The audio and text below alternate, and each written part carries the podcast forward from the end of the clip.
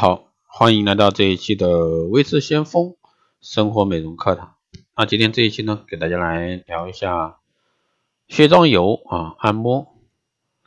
那进入冬季呢，卸妆油逐渐代替卸妆乳、卸妆水啊，被搬上梳妆台。但对于卸妆油呢，有人的认识还存在误区。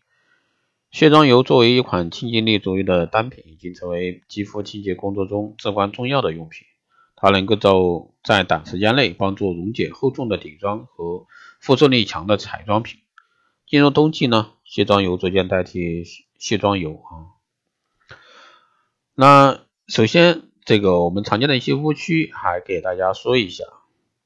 这个卸妆油能控油，那很多人认为呢，卸妆油非常彻底的并深入毛孔，深层帮助洁净肌肤，所以呢，卸妆油一定可以帮助油性肌肤控油。那事实上呢，卸妆油之所以能够深层肌肌肤啊，是记住了皮脂和卸妆油亲和的特性，而肌肤或或干或油，往往是由皮脂腺功能决定的。一瓶卸妆油呢，并不能从根本上改变皮脂水平，所以卸妆油呢，不是控油产品。误区二呢是卸妆油能消除毛孔堵塞，堵塞在毛孔中的角栓是皮脂过量分泌之后被空气氧化的结果。而在使用卸妆油时呢，有时会感觉有颗粒浮出，其实呢，这是角栓被油脂润滑后松动排出的结果。就算不用卸妆油，一些油状质地的护肤品在使用过程中，如果长时间的按摩，也会出现相同的一个现象。所以呢，要通畅被阻塞的毛孔，不能单靠卸妆油，而是在后续的保养流程中，使用一些含有水杨酸的产品。帮助溶解皮脂和老化角质细胞。误区三呢是卸妆油可以做按摩油。卸妆油作为一款清洁产品，能够起到彻底清洁肌肤的作用。就算卸妆油的延展性很好，在卸妆时按摩肌肤感觉很舒适，也绝对不能够把卸妆油做按摩油用。卸妆油在面部按摩停留的时间通常不建议超过半分钟。如果长时间去做卸妆油按摩肌肤，会大量溶解肌肤表面必要的皮脂，并划伤健康的角质层，造成敏感、红血丝，甚至肌肤发炎。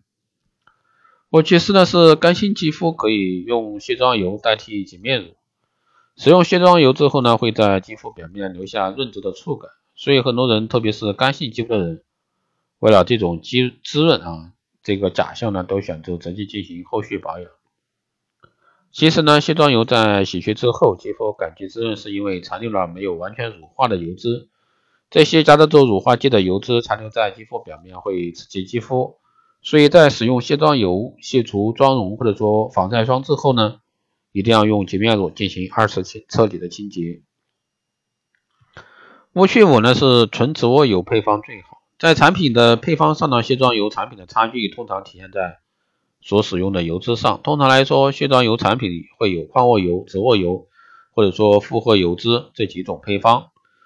卸妆油的好坏呢，不单能从使用了什么样的资质来判断，其实呢，各种利弊啊。矿物油渗透性差，封闭性强，水不易渗入肌肤和毛孔中；而植物油取材天然，但极易氧化，同时呢，亲肤性佳，所以致痘的风险指数也不低。所以在选购卸妆油时，切记啊，盲目追求某一质地或者说配方。好的，以上呢就是今天这一期节目内容，谢谢大家收听。如果说你有任何问题，欢迎在后台私信二八二四七八六七幺三，备注电台听众，可以快速通过。好的，这一期节目就这样，我们下期再见。